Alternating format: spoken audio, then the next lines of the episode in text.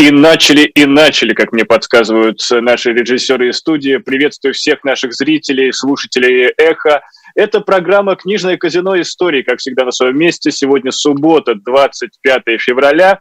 И сегодня мы работаем в формате прямой линии, то есть я отвечаю на ваши вопросы, ну и расскажу несколько интересных сюжетов, которые я для вас подготовил. В первую очередь э, я обещал, анонсировал для зрителей своего, читателей, в первую очередь своего телеграм-канала, что я поделюсь с вами списком книг, э, которые во многом помогли мне пережить этот непростой 2022 год. 24 февраля 2022 нам э, очень сильно, очень сильно по нам ударила. Война, она изменила жизнь и современную историю России на до и после. И этот непростой год, 2022, как будто для меня вот не закончился, как будто он продолжается. Вот я живу с таким ощущением. И даже вот э, вчера Леонид Парфенов выпустил выпуск на Медне 2022, и такое чувство, что мы все-таки там застряли, все-таки застряли, и, к сожалению, вот напишите свое мнение, испытываете ли вы схожие, схожие эмоции, схожие мысли, как и я. А, ну вот, я вам уже анонсировал а, первую часть своего плана на сегодня, что я ознакомлю вас со списком книг, которые во многом помогли мне пережить этот непростой год, год и переживать э, в том числе а, какие-то свои личные эмоции. А кроме того, да, сегодня на своем месте будет Николай Александров э, с особенной книгой, и у нас будет больше времени пообщаться, потому что, к сожалению, запланированный на сегодня гость э, не смог, не смог э, прийти по уважительным причинам. А, но я хочу сразу сказать, что у нас э, состоится с ним эфир в субботу, в следующую субботу, и мы поговорим, мы деконструируем такой феномен, как патриотизм. А, эта книга, книга вышла в издательстве «Новое литературное обозрение», ее автор и наш э, гость, которого вы увидите обязательно, это Владислав э, Аксенов. Э, и почему я зацепился за эту книгу? Потому что сейчас э, понятие патриотизм э, размыто и довольно дискредитировано. Но почему я все-таки зацепился? Потому что я наткнулся на цитату, которую использовал автор. А, это цитата из Льва Толстого, из его сочинений, из его манифестов, а, связанных с в том числе с э, империалистическими войнами, которые вела Российская империя, и за что Лев Толстой был, э, говоря современным языком, заканцелен э, российскими властями э, в те времена. Я вот просто приведу эту цитату, цитату, которая меня зацепила, и почему я решил поговорить с автором э, книги, которая исследует патриотизм. Итак, внимание, это цитата из Льва Толстого. «Признание определенных изъянов своего Отечества, равно как ошибок, допущенных властями, демонстрирует желание совершенствования своей страны. Чувство коллективной вины выступает здесь как результат усвоения исторического урока, осознание собственной ответственности в составе общества перед современниками и потомками является некоторой гарантией неповторения аналогичной ошибки в будущем. Вероятно, именно осознанные коллективные травмы являются ступеньками на пути для того, чтобы не было войны. Нужно уничтожить то, что производит войну. Производит же войну желание исключительного блага своему народу, то, что называется патриотизмом. А потому для того, чтобы уничтожить войну, надо уничтожить патриотизм. А чтобы уничтожить патриотизм, надо прежде всего убедиться, что он зло. Вот так писал э, Лев Толстой, и, соответственно, э, эти слова очень точно попадают в нерв времени. И понимаешь, что мы как будто не выучили те уроки истории, которые необходимо было выучить, и становится от этого не менее грустно, но опять же, э, у нас есть шансы понять э, все происходящее э, через призму восприятия прошлого и, э, может быть, наконец-то выучить эти уроки, но об этом мы поговорим с нашим гостем. А так, э, пока я э, вернусь к вашим вопросам, пока, опять же, я не перешел к обещанному списку книг. А, так, кто-то меня спрашивает, Анна Изау, Никита, здравствуйте, вы навсегда уехали? Нет, не навсегда, как говорится, не дождетесь. А, я не могу назвать свой отъезд эмиграции, хотя во многом, может быть, это кажется так, но я сейчас катаюсь по европейским странам. Пока вот последние недели я нахожусь в Германии, но со следующей недели я поеду кое-куда севернее, об этом я расскажу подробнее а, может быть, в других эфирах, а, не знаю, в программе «Атака слангов» или «Книжное казино», и, а, может быть, подготовлю вам оттуда много интересного контента, но об этом после. А вообще, я это, наверное, даже называю не не именно не иммиграцией, не каким-то путешествием, а хочется сравнить это с великим посольством, той самой поездкой Петра Первого в Европу, когда он пытался научиться чему-то, как, взять какие-то технологии, какие-то навыки у европейского общества. Вот то же самое. Я э, считаю, что я сейчас в неком таком образовательном путешествии и надеюсь вернуться и при, применить полученные знания, навыки уже в родной стране, потому что я верю, что Россия не просто достойна счастливого и свободного будущего. Россия будет счастливой и свободной. Запомните эти слова. Да, Виталий Марков спрашивает, Никита, если вы в Европе, может, удастся сделать несколько выпусков музейных палат по европейским выставкам и музеям? Виталий, хорошее предложение. А, как назло, я оставил некоторые свои необходимые инструменты, э, в частности, стадикамы и прочие какие-то устройства в Москве. Но, опять же, было бы желание, возможности найдутся. Спасибо за эту идею. А, да, вот э, Василий Сильверстов э, пишет, что для, для меня 22-й начался как раз 24 февраля, и да, ощущение есть, что он не закончился и не закончится еще долго. Но вот я не один, не один э, такого мнения. Алексей Хотыненко по следам моего анонса нового выпуска Леонида Парфенова пишет, неужели кого-то не тошнит от дебильного монтажа Парфеновского на медне?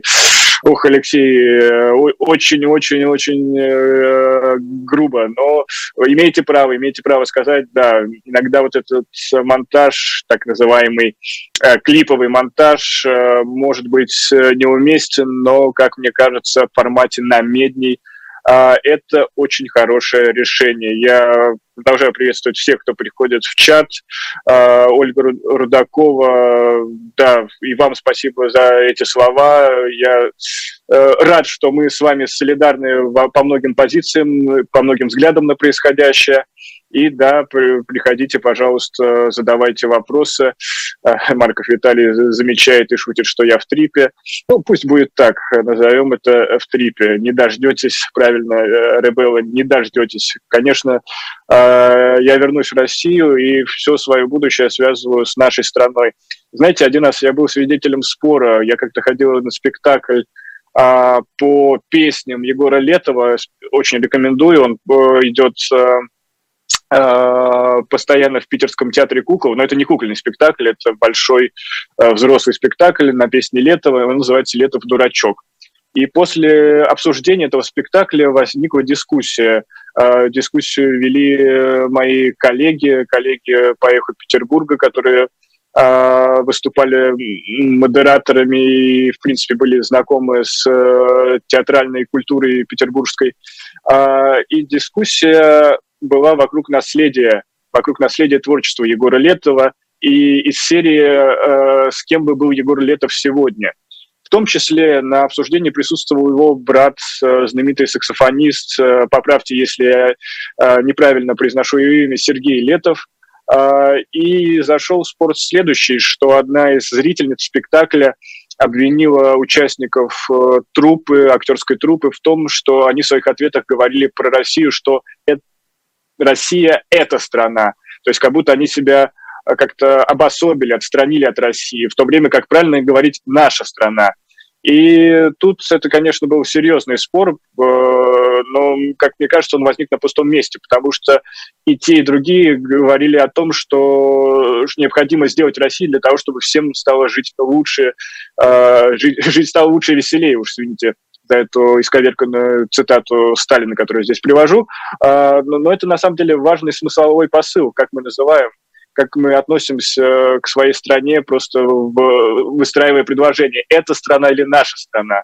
И я все-таки склонен говорить про Россию, когда упоминаю ее, а моя страна в нашей стране, а не в этой стране, потому что это уничижительно в адрес э, России. И опять же, да, Э, я еще раз повторюсь, Россия будет счастливой и свободной. Э, да, мы, возможно, заплатим за это большую цену, но у нас для этого есть все необходимое, и я верю в счастливое будущее.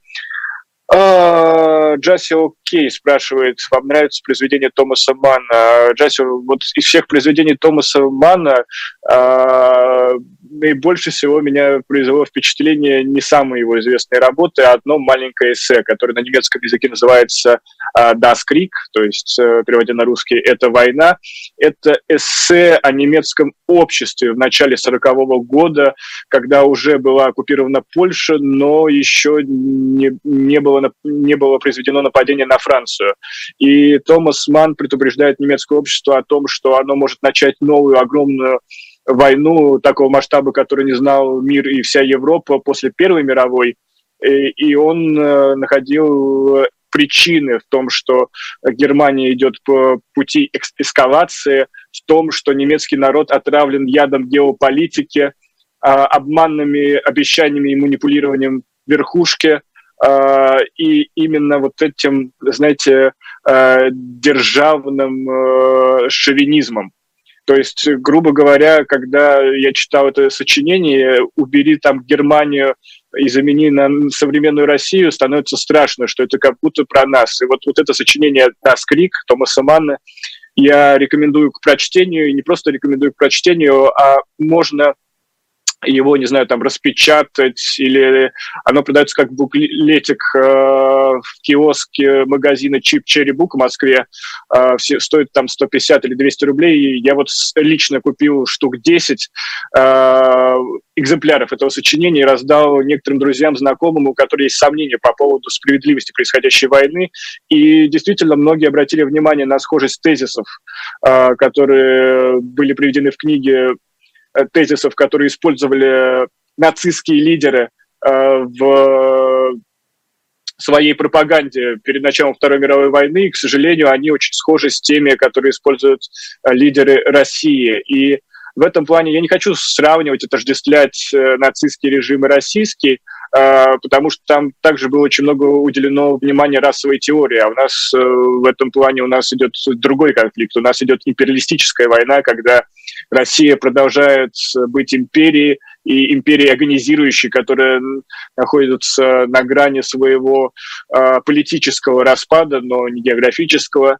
И в этом плане, в этом плане, конечно, да, это попытка империи схватиться за последнюю ветку, перед, своим, перед своей естественной смертью, потому что империя — это анахронизм современных времен, и хочется, чтобы Россия стала настоящей федерацией, той федерацией, которая э, вроде бы прописана в Конституции, но по факту мы видим, что Москва, как крупнейшая метрополия, собирает деньги со всех регионов, а мы, то есть, как мы, я имею в виду, остальная часть России в итоге просто является донором для Москвы. И Москва уже все перераспределяем. А Татьяна Панкова, Томас Ман э, упоминает «Волшебная гора», да, это, конечно, главное его произведение, но вот э, меня больше всего зацепило его эссе, эссе, да, с о котором я вам только что говорил. Анна, добрый день, да, вам тоже здоровья и лайк. Кстати, Анна, я знаю, что у вас был недавно день рождения, еще раз с прошедшим. Э, спасибо, что следите за нашей программой. А, так, Евголу. Э, если я правильно читаю. Никита, ты читал Улис или Кашку? А, Улис, э, Улис я не читал, из Джойса я читал э, Дублинца, по-моему, так называется, поправьте, если нет.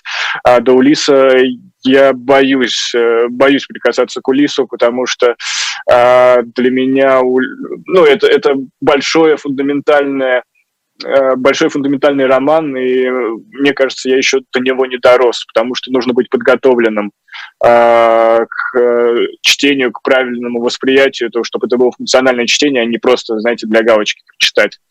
Вот, вот, вот, вот. Э, так, продолжаем, продолжаем э, собирать вопросы. Ну, а я вам обещал э, следующее. Я вам обещал следующее, что Э, что, что я вам дам список, озвучу список, который помогал мне, э, помогал мне именно как-то пережить все те эмоции, которые я испытывал в 2022 году, и во многом по-новому понять э, то, что сейчас происходит. Э, я в голову про Кавку, если что, да, это важное дополнение предыдущего вопроса, когда он меня спрашивал, Улиса или Кашка. Ну, Кавка, Кавка наш все, э, Евголу, поэтому, да, да, Кав, Кавка, конечно, что «Превращение», что «Замок», это все великие произведения. Но вернусь к тому списку, который я вам анонсировал. Э, первое, что я хотел бы упомянуть, это книга Петра Лешковского, литератора, писателя, А, это его личный дневник, который он опубликовал где-то летом, летом 2022, который называется «Хроника русско-украинской войны». Он по дням делился личными эмоциями на, на страницах, не знаю, своего блокнота, тетради, и потом это все перенес в формат книги. Это действительно важный документ, это свидетельство эпохи о том, как все начиналось. И сейчас он читается довольно ну, как вам сказать, э, ну, не то чтобы странно, но ты просто понимаешь, что мы в этом всем живем, находимся, и как-то ничего, ну, вроде нового в этой книге не видишь, но я уверен, что эта книга станет важным документом спустя годы, и по ней будут изучать э, все, что сейчас происходит.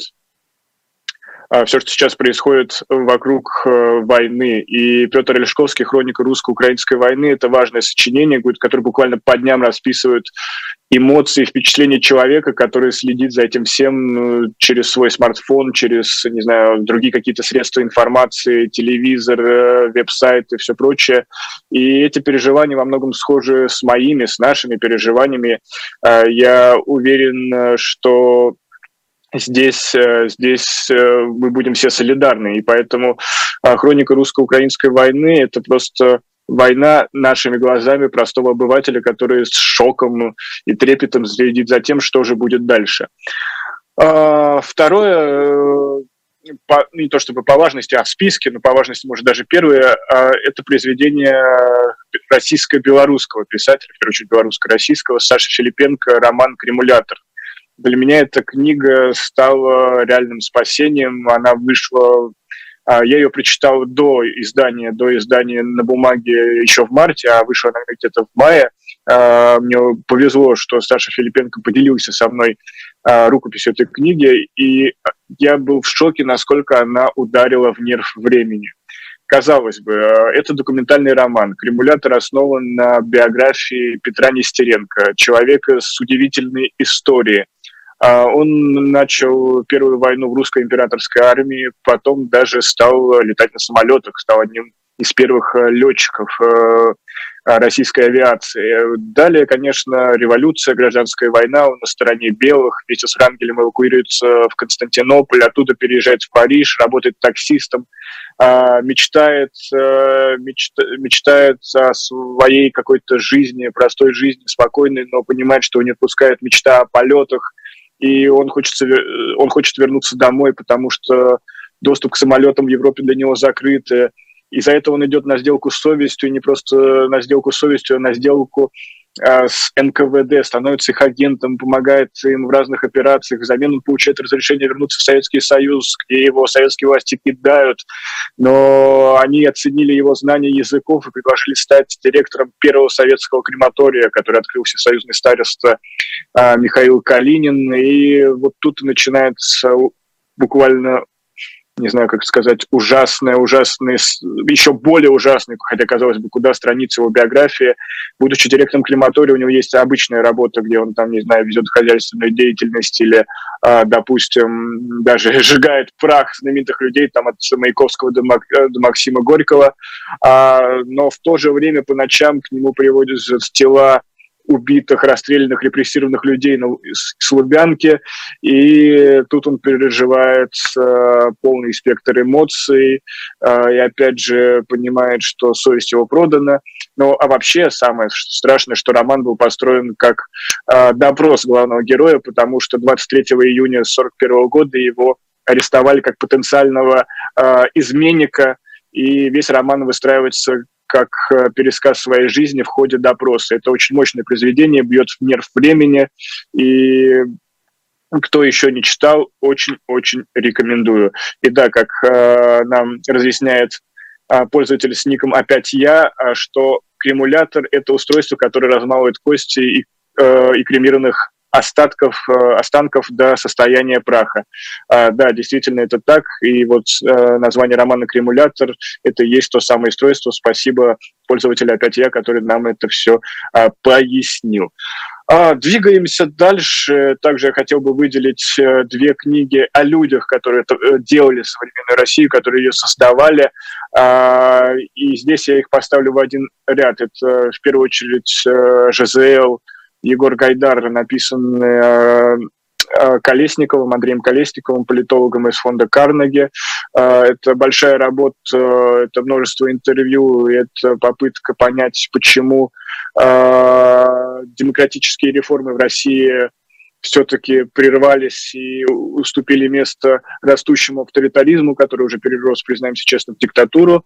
А вторая книга – это Михаила Фишмана о Немцове, о том, как он не стал преемником, и здесь ровно то же самое, почему э, в первую очередь даже это не сколько биография Немцова, если вы хотите биографию Немцова, э, почитайте книгу его дочери Жанны Немцовой, дочь своего отца – она, мне кажется, более э, лич, личная и э, в этом плане больше, больше э, эмоций вы испытаете при прочтении. А вот книга Фишмана – это тоже, тоже исследование на тему, почему Россия повернула не туда.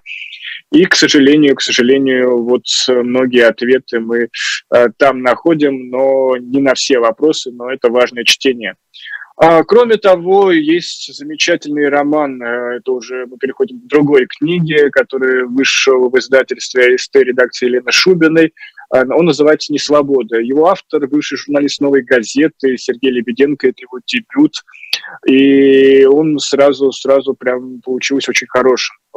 А, редко дебютные романы вызывают у меня восторг и какой-то интерес, но здесь э, опять же, о тех событиях, которые мы пережили. Возможно, а, тут еще накладывается то, что а, буквально Сергей Лебеденко в какой какой-то степени передавал свой опыт, опыт журналиста. Он очень много работал а, на, корреспондентом, репортером на театральном деле, много общался с разными его фигурантами, исследовал их дневники, например, книгу Малобродского «Следствие разберется», где Малобродский тоже буквально э, свой дневник э, опубликовал о том, как он переживал, что он переживал во время театрального дела. И вот Сергей Лебеденко написал роман о театральном деле, пытавшись разобраться, в чьих это было интересах. Э, там Э, театр, Гоголь-центр называется, по-моему, театр имени Шевченко. В общем, все, э, все основано на реальных событиях, но, как говорится, любые совпадения, они случайные, поэтому это интересная, в том числе и фантазия на тему «А что если?». И это мощный дебют Сергея Лебеденко. И во многом, возможно, эта книга мне была близка, поскольку это написал коллега по цеху. И здесь тоже есть некое чувство единения э, в плане журналистского опыта. А, еще одна книга, которую я хотел бы вам посоветовать, это книга Колокова Нагасаки, которая вышла в издательстве «Индивидуум». Ее написал э, японский врач э, Такаси Нагая – а, а перевел на русский язык Марк Тульчинский, и он был у нас в гостях. Если интересно, вы можете посмотреть нашу беседу. И в чем уникальность этой книги? То, что Такаси Нагай, ее автор, он пережил ядерный взрыв в Нагасаки. Не просто пережил, он буквально находился в эпицентре, где-то в 500 метрах от взрыва ядерной бомбы. Он э, работал в больнице, он был э, хирургом, если мне не изменяет память и э, ему повезло выжить, находясь буквально в самой большой э, точке с точки зрения температуры, не знаю, как это назвать, в общем, э, где эффект именно воздействия ядерного взрыва был наивысший.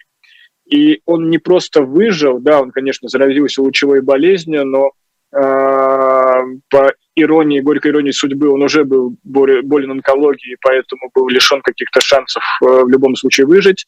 Но до конца своей жизни он записал свои наблюдения э, и, переживания, э, связанные с пережитым ядерным взрывом, и самое главное, описывал о том, то, как лечить людей, какие-то свои наработки и, опять же, свое видение того, как бороться с лучевой болезнью. И он продолжал до последнего дня э, ради своих их детей э, бороться и со своей болезнью, и за жизнь других людей, кто э, принял на себя последствия ядерного взрыва. И это, важно, это важная книга-манифест о том, что э, любая война с, э, ядер, с использованием ядерного оружия, она не принесет ничего, кроме горя всем сторонам конфликта. И поэтому это важное напоминание и важное отрезвление для тех, кто призывают шандарахнуть там куда-нибудь ядерными ракетами. И это, это, знаете, после этого прочтения просто будете, извините, с кулаками бросаться на тех людей, кто так будет заявлять. А, не менее важной для меня книгой была а, была книга Евгения Водолазкина, его роман Чагин, роман о человеке с уникальными а, способностями интеллектуальными, даже не интеллектуальными, а именно мнемоническими, то есть человек с универсальной, уникальной памятью. И это скорее даже исследование о том, каково жить в мире иллюзий, помогут ли они спастись от э, злой реальности, и каково это жить э, с э, хорошей памятью. Знаете, как БГ пел в песне «Электрический пес», э, долгая память хуже, чем сифилис. И вот во многом эти строчки четко описывают данное произведение. Но если вы, опять же, не читали, я не буду спойлерить, прочтите сами, но поверьте, а, Евгений Водолазкин плохого не напишет, и здесь, э, как говорится, очень сильно рекомендую.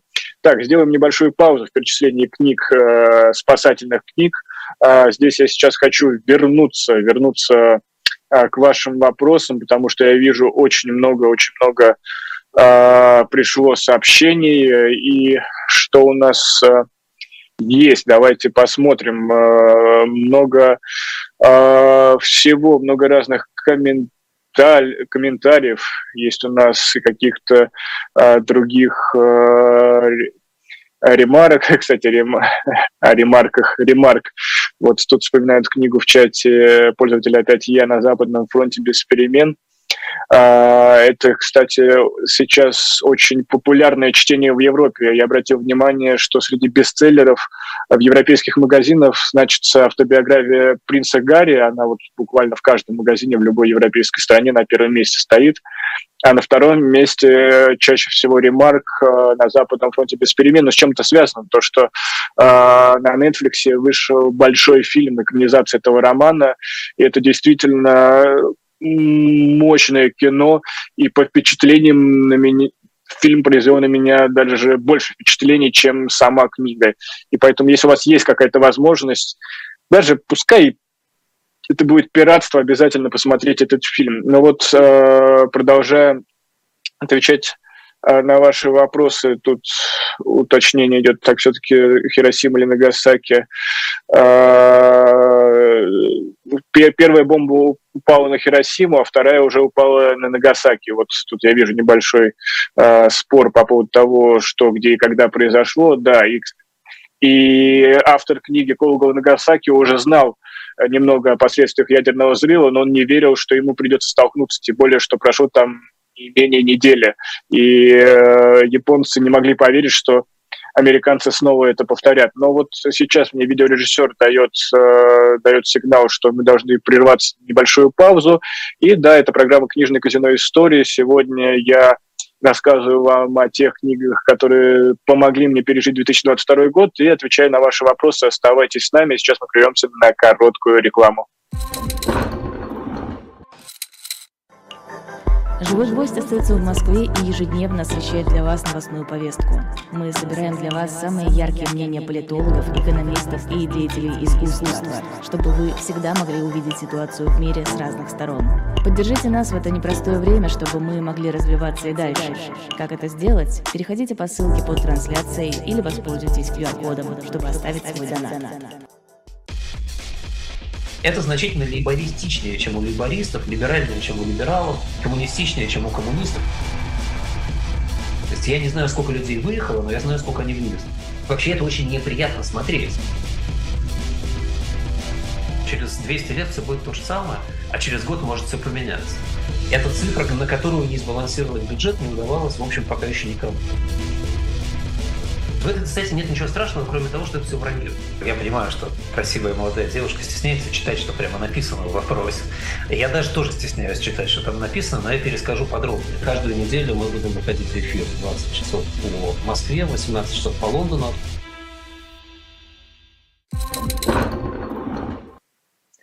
А мы продолжаем наш эфир. Это программа «Книжное казино истории». Веду я, Никита Василенко. Сегодня мы работаем в режиме прямой линии. Отвечаю на ваши вопросы, делюсь своим мнением. И вот э, еще я сделал небольшое домашнее задание, подготовил свой список книг, которые помогли пережить мне 2022 год. Но, помимо прочего, я напоминаю, что вы, вы можете всегда поддержать э, канал «Живой гвоздь», «Дилетант», «Эхо», а, перейдя по разным ссылкам, где можно сделать донат или просто поставить лайк, э, подписаться на каналы. Ну и зайти в магазин, наш электронный магазин shop.diletantmedia, где вот сегодня меня попросили обратить внимание на специальный лот, э, книгу Алексея Бабина «Граф Кавур», человек, который создал создал Италию. Книга продается с печатью Атех, и это будет э, приятное дополнение вашей семейной библиотеки.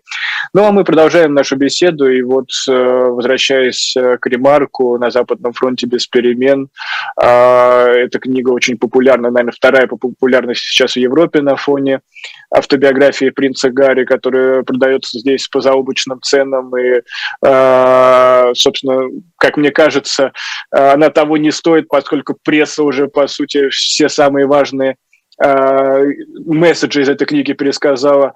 Возвращаясь к, э, книге «На Западном фронте без перемен», вот во многих телеграм-каналах отечественных, особенно пропагандистских, часто сравнивают ситуацию под Бахмутом э, с рубкой под Верденом во время Первой мировой войны. И я думал, что это сравнение сугубо именно э, нашей патриотической нашего патриотического сегмента телеграм-каналов, но нет, нет, судя по всему, может быть, и в том числе под влиянием фильма, фильма на Западном фронте без, без перемен.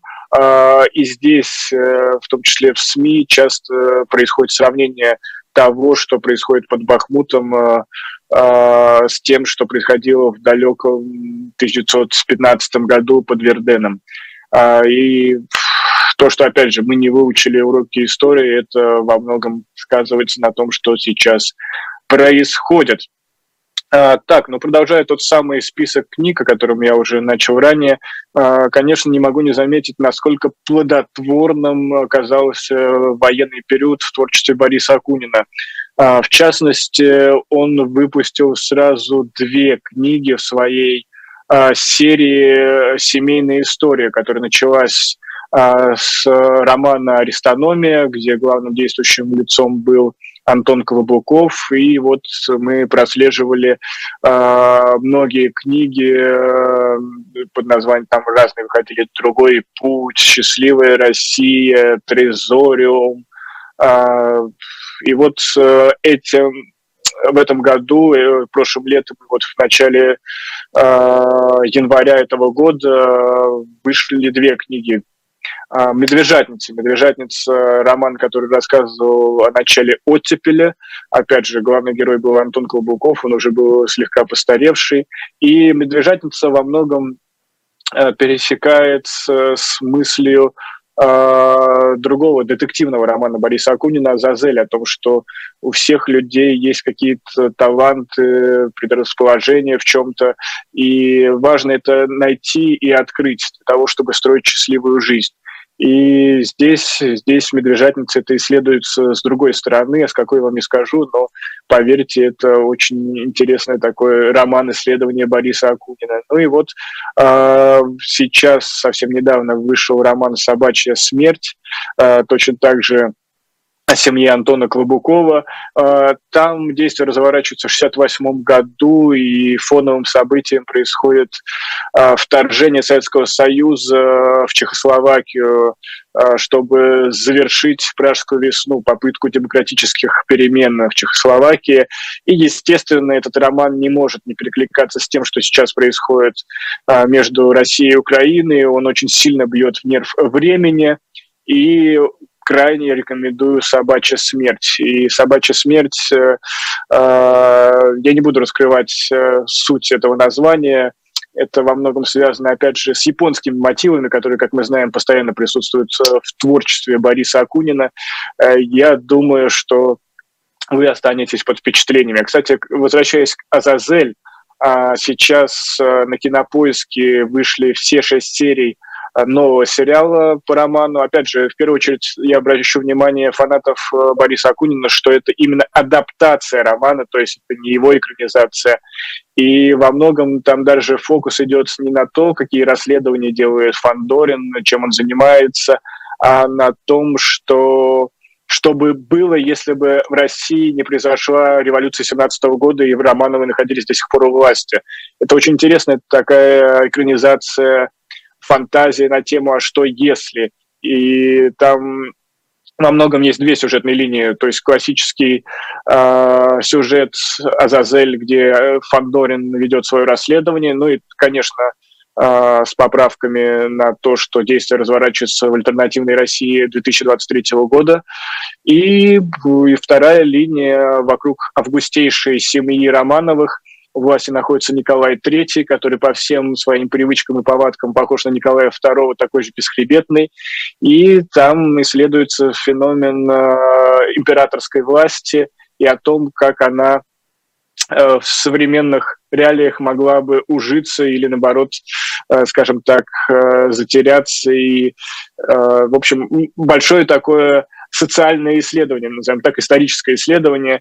И вот, вот это главная проблема этого фильма, то, что, с одной стороны, режиссер, продюсер, не знаю, сценаристы хотели а, заманить людей вот этой альтернативной России. Там очень много времени уделяется и показывается о том, что было бы, какие там, не знаю, как сохранился вот этот алфавит с ятями и прочими какими-то литерами, а, как далеко бы ушли технологии, как бы выглядел Петербург, а, не будь никаких страшных потрясений, голода, блокады и всего прочего.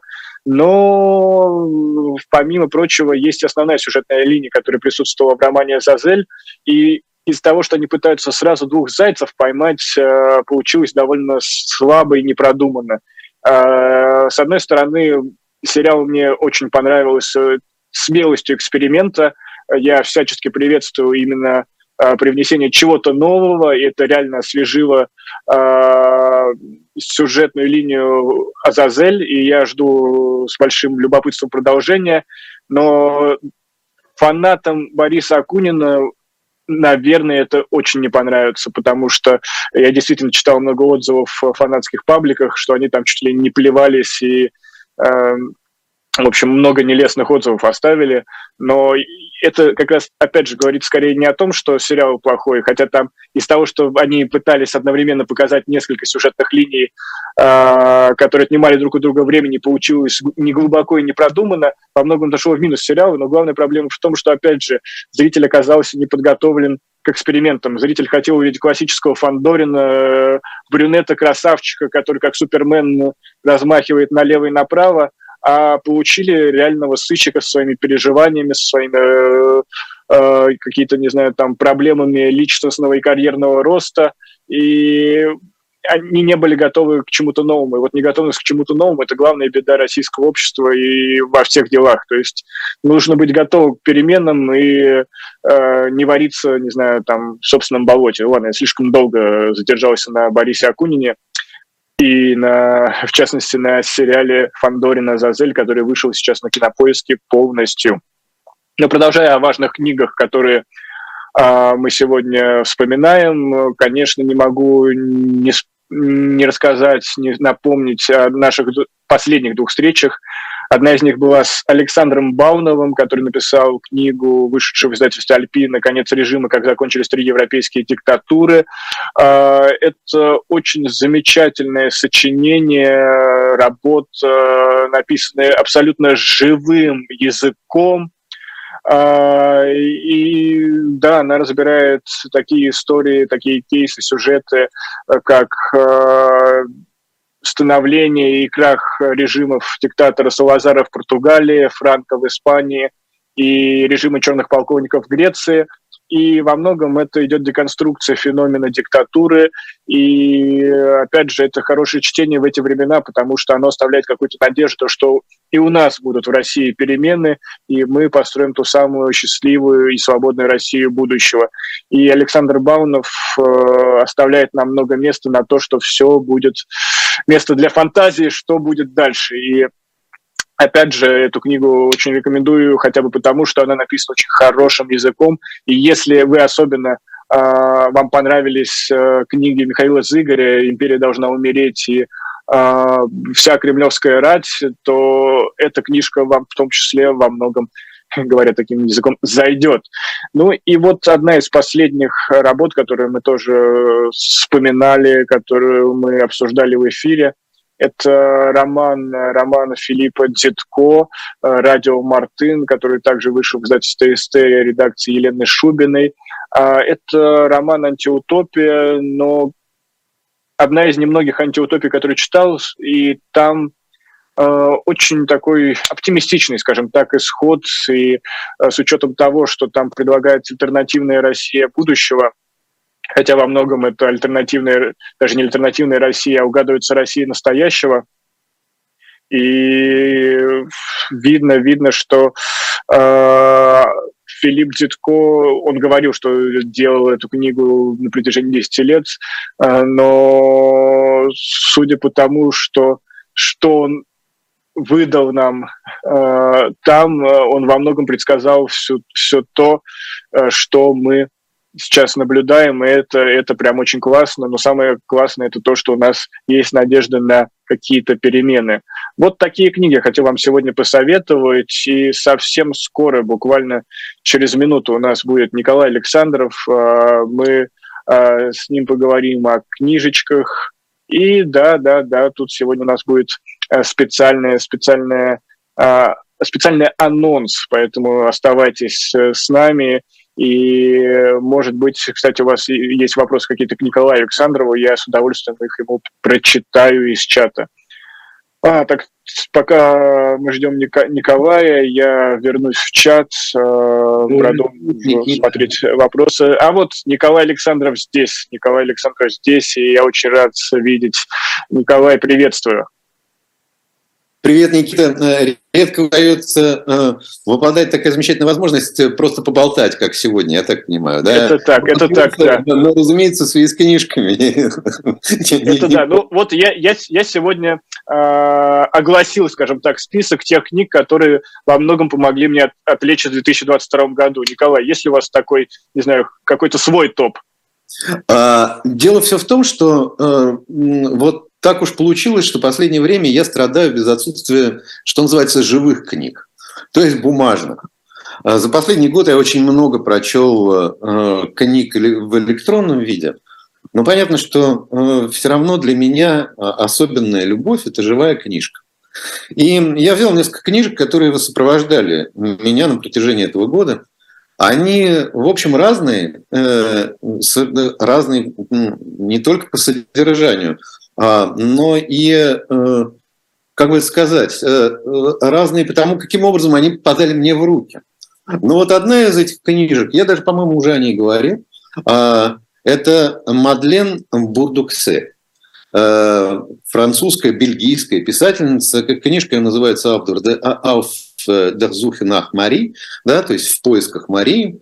А, понятно, что сразу же возникает в памяти Марсель Пруст, а, и действительно, э, а, Мари э, Бурдуксе э, начала свой литературный путь в начале 20 века, еще в Бельгии, но известно по-настоящему стало уже в конце жизни и даже, может быть, после смерти. А, и в частности, этим романом. Что здесь забавно? Забавно читать книжку в переводе на немецкий язык, французскую писательницу в переводе на немецкий язык. Это совершенно отдельный опыт.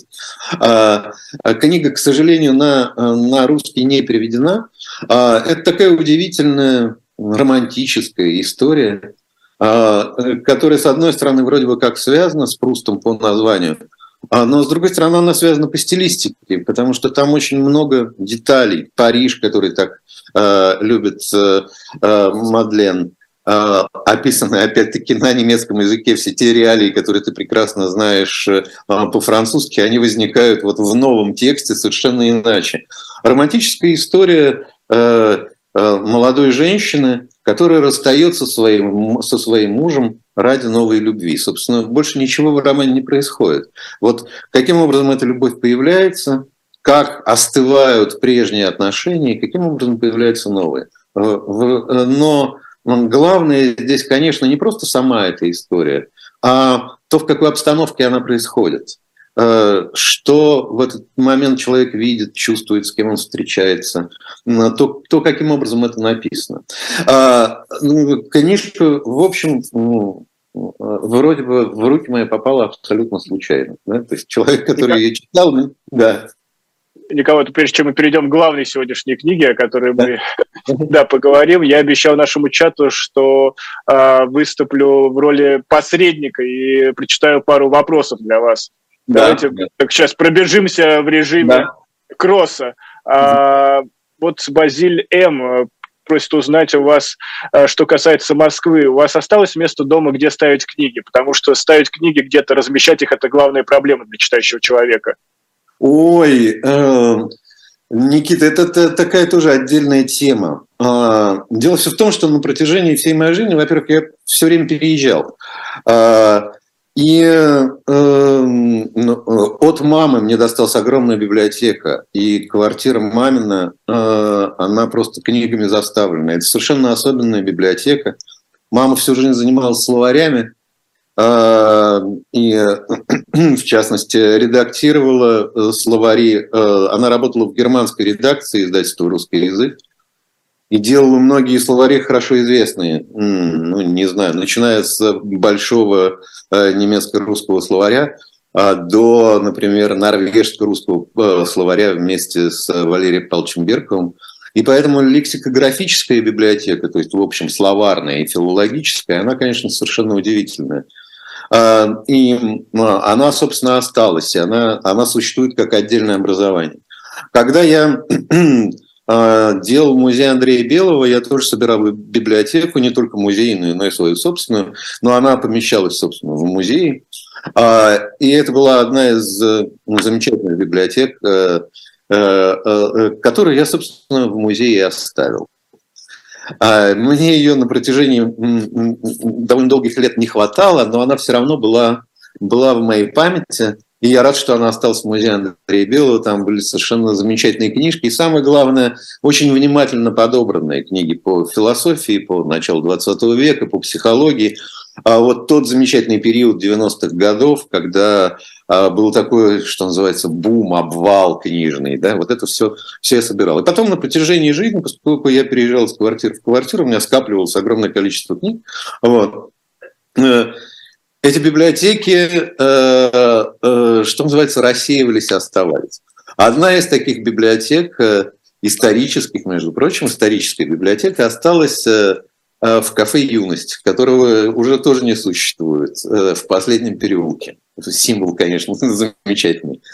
И последние книги в очередной, в очередной раз, когда я переезжал, последний раз эти книжки остались запакованные в коробках и так и не были распакованы.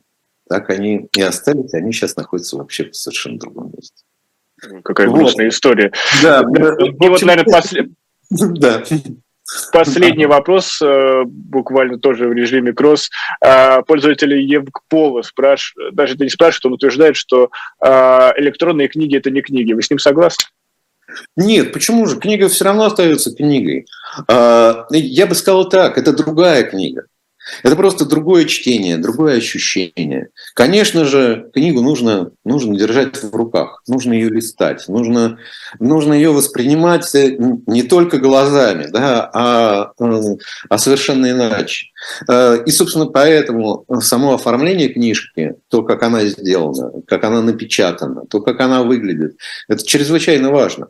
Это просто другое чувство. Эта книжка – это еще, помимо всего прочего, еще эстетический объект. И объект, кстати говоря, познавательный. Мы книгу действительно познаем руками, мы ее пролистываем, мы, мы, а, мы ощущаем ее тяжесть, я не знаю, запах страниц. Это, э, это, это совершенно особенная вещь, совершенно особая атмосфера встречи с книгой. Так же, как очень важна обстановка, а, когда мы, собственно, книгу читаем. В библиотеке, в транспорте, а, перед сном на диване, да, или, или за столом, когда мы изучаем, да, все, все это влияет.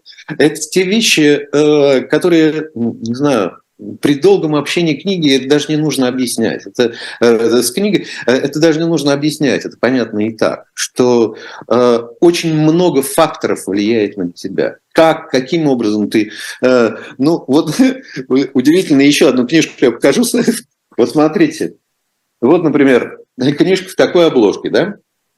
Э, Лао Цзи, да? «Обрести себя в Дао», да? На самом деле это обман. Это тоже еще одна книжка, которая, которая случайно попала ко мне в руки. На самом деле, видите, что это такое? Федор Михайлович Достоевский. Идиот. Да. собрание сочинений. Да, да, да, да. И причем какое, да, это 1894 год. И, конечно, вот, вот, вот такого рода, э, э, такого рода вещи а, и, и такие встречи э, с Федором Михайловичем, который тоже, кстати, меня всю жизнь сопровождает, они совершенно удивительны. У нас немного времени остается, да? Да. Э, Какая же у нас сегодня главная книга наша? Да, главная книга у нас э, Сергей Александрович Бунтман. Мы скоро станем одиноки. Стихи, переводы, поэмы. Я необыкновенно рад этой книжке. А, ну, во-первых, потому что Сергей Александрович Путин для меня один из важных людей. Не, то, не, не только э, как журналист, да, а, а просто как э, необыкновенный, необыкновенный человек, необыкновенной эрудиции, не, необыкновенных знаний, причем знаний очень точных, очень важных. Почему я об этом говорю? Потому что здесь э, Некоторые, э, во-первых, здесь впервые оригинальные стихи э, э, собраны Сергей Александрович. И название этой книги оно связано с одним из стихотворений. Мы очень скоро станем одиноки, когда уйдут последние из тех, кто нас качал и пел нам песни на ночь. И опустеют наши вечера, и помутнеет зыбкое вчера. Но ненадолго, как хочу я верить. Никто не скажет, что происходило до памяти и как настал тот день, когда я первый раз себя увидел, копающим лопаткой хрупкий снег, и как прошел я за ворота, и как я побежал, и первый раз упал, и как победный клич я первый раз издал, увидел свет. Мы будем одиноки, и лучшие слова растают на губах. О, как хочу я верить, это ненадолго. Э, и вот э, эм, этим чувством, воспоминаниями, собственными воспоминаниями, осознанием себя, собственно, пронизана эта книга. Поэма а это лишь название. На самом деле это такая лирическая повесть или псевдодневник. В этой книжке есть авторский комментарий, это важно. Сергей Александрович один из тех людей, которые предполагают, что то, что он говорит, Э, известно каждому. А если неизвестно, какие-то банальные вещи он может посмотреть в Гугле или в э, словарях и энциклопедиях. И нередко его многие даже из, из близких обвиняют в герметизме. И эта книжка, которую я всем рекомендую, она требует, конечно же, некоторых усилий. И некоторую помощь Сергей Александрович дал. И то, что касается переводов. А, э, все-таки нужно учитывать, что Сергей Александрович э, и, кстати говоря, не только французских поэтов, да, как любимый, например, Бутманом э, Антона Нарто, да, но здесь вы увидите переводы из Стивенсона, э, помимо э, оригинальных э, стихотворений самого Бутмана. И сама поэма, которая, э, э, вот эта вот проза, которая совершенно удивительно организована, которая, э, которая построена на аллюзиях, намеках, умолчаниях, она, конечно, требует особого внимания от читателя. И это тот случай, когда э, э, книжка к чему-то обязывает. Когда она не, не то чтобы развлекает, она, она не играет с тобой в поддавки, а наоборот. А книга требует от тебя каких-то усилий. И для того, чтобы ее по-настоящему понять и прочесть, э, сам читатель должен что-то в себе совершить. И э, действительно, э, я думаю, что те, кто э, встретится с этой книгой, э, не, будут, не будут разочарованы, э, а наоборот получат особое, особое наслаждение от чрезвычайно тонкой и умной книжки, и разнообразной. И в лирике, и в переводах, и в поэме, И эта доля лиризма, она чрезвычайно, чрезвычайно важна, так же, как и необыкновенная доля, доля информативности и, если угодно, да, такого роста человека. А, в общем, я поздравляю, во-первых, Сережу с, с, с этой книгой, а во-вторых, все желаю э, встретиться с этой книжкой э, всем тем, кто знает Сергея Александровича или будет впервые для себя его открывать. Вот да, откройте для себя Сергея Бунтмана с другой стороны. Это, ну, это да, с другой стороны, мы скоро станем один.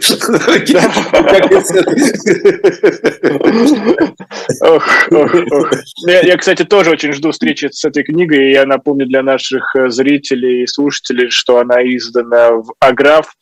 Опять же, тоже очень близком для, для Алексея. Парина, да, и нужно сказать, что да, Алексей Парин делает очень многое сейчас, и, в общем, можно только приветствовать да, его издательство. тоже обратите внимание и на другие книги этого издательства. Ну, а мы, а мы прощаемся уже до следующей недели. Берегите себя и до новых встреч. С вами была программа «Книжный казино истории». Николай Александров и Никита Василенко. До новых встреч.